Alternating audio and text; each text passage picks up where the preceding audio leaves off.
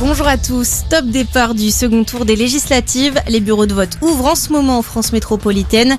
Une partie des départements d'outre-mer a voté hier en raison du décalage horaire.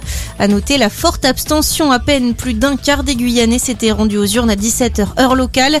20% des Martiniquais à la même heure. 28% de participation en Guadeloupe à la fermeture des bureaux.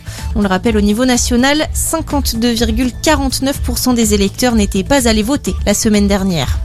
Dans le reste de l'actualité, les températures baissent enfin. Hier, des records de chaleur ont été observés, notamment dans le sud-ouest où le thermomètre a dépassé les 40 degrés. Le record absolu, tout mois confondu, a été battu à Biarritz avec 42,9 degrés. Même chose au Cap Ferré avec 41,9 degrés ou encore à Biscarrosse avec 41 degrés. Aujourd'hui, plus aucun département n'est en alerte rouge. 31 restent en vigilance orange canicule. Et maintenant, en place aux orages.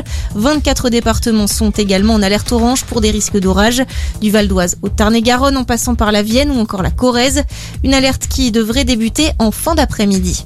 Le bilan s'alourdit au Bangladesh et au nord-est de l'Inde après les fortes inondations. Au moins 59 personnes sont mortes frappées par la foudre qui accompagne les moussons ou emportées par la rapide montée des eaux et les glissements de terrain.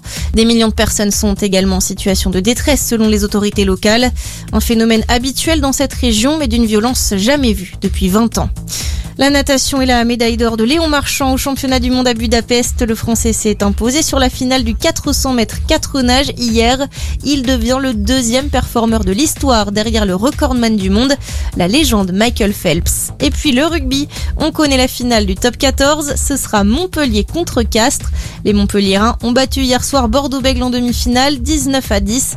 La finale, ce sera vendredi prochain au Stade de France. C'est la fin de cette édition. On reste ensemble pour un prochain point d'information.